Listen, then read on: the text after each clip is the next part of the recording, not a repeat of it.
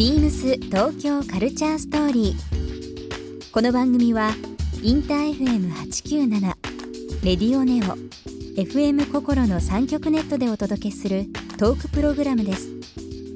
案内役はビームスコミュニケーションディレクターの土井博志。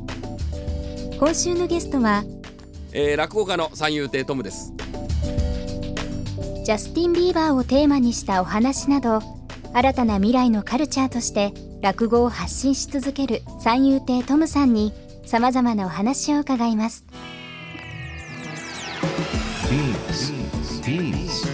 Beams. Beams Tokyo Culture Story. Beams Tokyo Culture Story. This program is brought to you by Beams. Beams ありとあらゆるものをミックスして自分たちらしく楽しむ。それぞれの時代を生きる若者たちが形作る東京のカルチャー。Beams 東京カルチャーストーリー。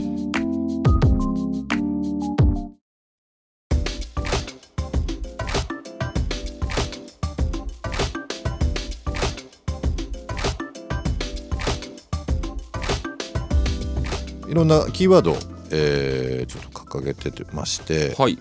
まあ本当は落語の話をまず落語ってどうですかっていうのは聞くべきかもしれないですけど、はい。ちょっと事前にトムさんにアンケートを答えていただいて最近気になるものとかはい。っていう部分で僕ちょっとすんごいちょっと気になることいくつかあったんえでなんでしょう？僕いやアンケート出させていただきましたけどもう先に聞いちゃいますけどね、お願いします。えー駅弁がお好きと。駅弁。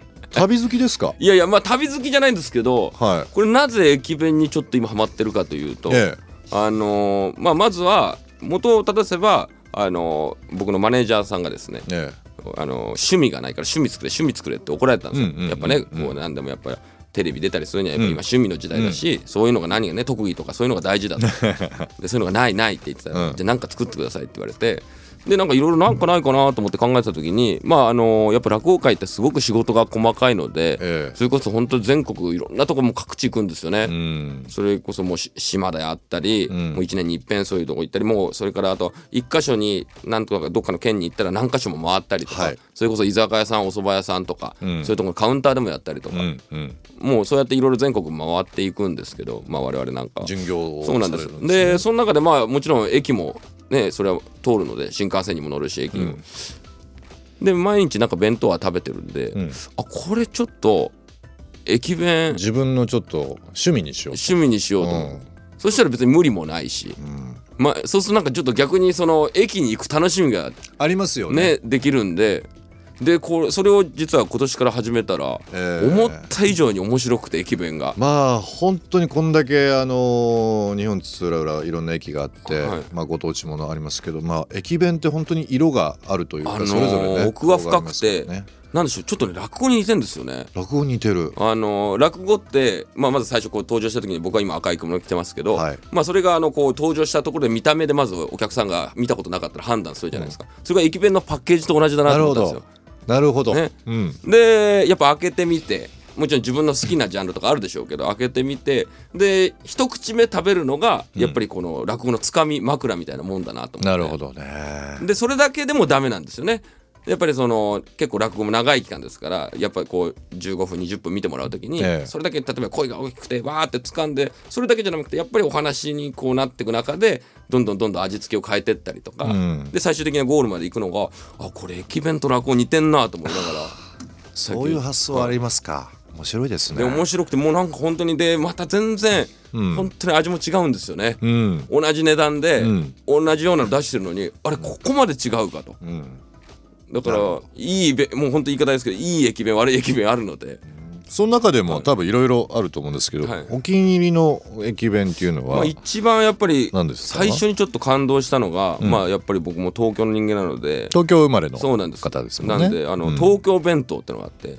ほうこれちょっと高いんです地よ方じゃなくて？地方じゃなくて、うん東京の。東京駅でしか売ってない。東京弁当。東京弁当って、ええ。でもすごい贅沢で今半の今半の。あの肉。肉とか、はい。それから、ね、築地の青木さんの卵焼きとか。なるほそうもうどいろいろ編集されてるんですごいこだわねって。でこれはもう正直一口食べたところでもう分かりましたね、もうパッケージはもちろん豪華ですけど、うん。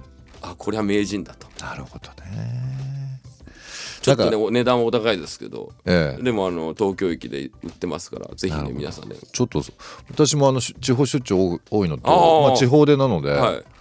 地方にいる時はあの全然その駅弁とかっていうのは気にしなかったんですけど、まあ、国内出張多かったりとかするじゃないですか、はい。もう楽しみの一つです、はい。本当にあの話し合わせるわけじゃないですけど、まあ、パッケージもそうですしそのご当地のいわゆるその特産物とか、いろいろあるじゃないですか。だから結構いろいろその街を知る時にあこういうお弁当ってことはまあこういったものが流行ってて、はい。ずっとこう歴史として残ってるんだっていうのは面白いですよね。うん、いやもう本当にそのね土地土地でやっぱりもちろん自分たちが推したいものを出すじゃないですか、うん。例えば、うん。北海道だったらジンギスカン弁当、はいはい。それも一個すごい美味しいやつがあってねちゃんと温められるようになってたりとかして、ええええええ。あすごい工夫されてんなとか。いいですね。逆にちょっと自信がない弁当もあるんでしょうね。なんかあのこれはチャーハンにしたりしても美味しいですって。いやいや駅弁をなかなかチャーハンにする発想ないだろうとか、ええ。結構そういうなんかこう一生懸命なんか言い訳が23個載ってたりとか。結構この奥が深くてですね今ちょっと僕ハマってまして。いい本当にあの駅弁ってそれ地方それぞれありますけど外国人の方にも最近人気あるみたいですよ、うん。この間なんかニュースで見まやっしたけど。ぱあの見たことないみたいですね。なんか、うん。それこそ結構海外の方がやっぱあの駅弁屋さんとか並んでるのを見てそれ写真撮ってたりとかして、ええ。あこれ物珍しいんだと思って、うん。面白いですもんね、やっぱその日本特有のものってそういうとこにやっぱりねこっちは当たり前になってますけど。そうですよね。昔みたいにこうあのーなんて言うんだろうサンプルが並んでて、同じような幕の内っていうよりは本当にこうもうバリエーション多いですしね。最近はなんて言うんですかああいう引っ張ってはい。熱くなるやつとかも、あれも多分びっくりする。いやあれもすごい高度な技術だと思うんですよねなかなかやっぱり、うん。でやっぱ日本独特のこのちゃんとした保管状態というか、うん。保存状態があるからこそやっぱ駅弁って成り立つんじゃないかなと思うんで。もう。ちょっと僕も逆に奥が深いもんまた手出しちゃったなと思って。落語も奥が深いのにええちょっと大変なとこ手出しちゃったもうパンドラの箱開けちゃったみたいな感じになってますね。4000食ぐらいあるらしいですから今。4000食、い。えー。そうなんだ。だから僕も本当にやっぱ20003000食べていかないとやっぱうん。ちゃんと語れないなと思って。なんかあのーやっぱり人口がまあ少なくなってっていう面ですけど、過疎化が進んで、まあ、廃線があったりだとか、はい。無人駅多くなったりとか、そのなかなかこう乗降客が増えないというのもあるんですけど、最近こう地方でのあのプチ旅行じゃないですけど道の駅がすごくこう面白くて、はい。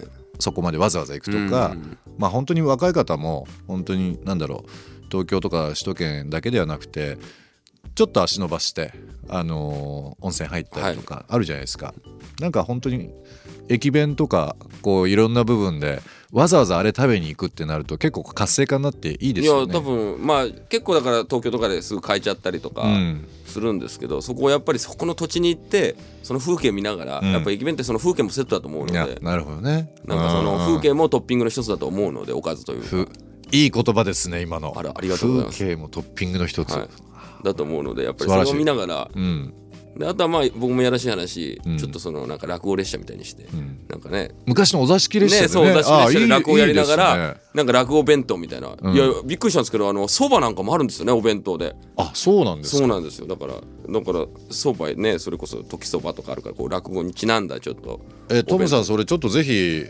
やってくださいっていうのと、はい。なんか一緒にやりません？い やりたいやりたいです。やものそれこそビーム様あのし新宿でねあの、ええ。すごくこうね。地方活性とか、はい。日本ブランディング、やられてますもんね。ビームスジャパンっていうのやってますけど、ちょっといいですよね。なんかなんか落語ってやっぱこれからそれこそねあのもちろん日本だけじゃなくて海外とかでもなんかねそれこそ英語落語とかなんか面白いかなと思うんですよ、うん。やっぱりこういう正座してうんやるエンターテインメントってほとんどないみたいなんでやっぱ海外には。そうですよね。今一人実はあのうちの一番弟弟子に外国人が入ってきて江戸落語の初の。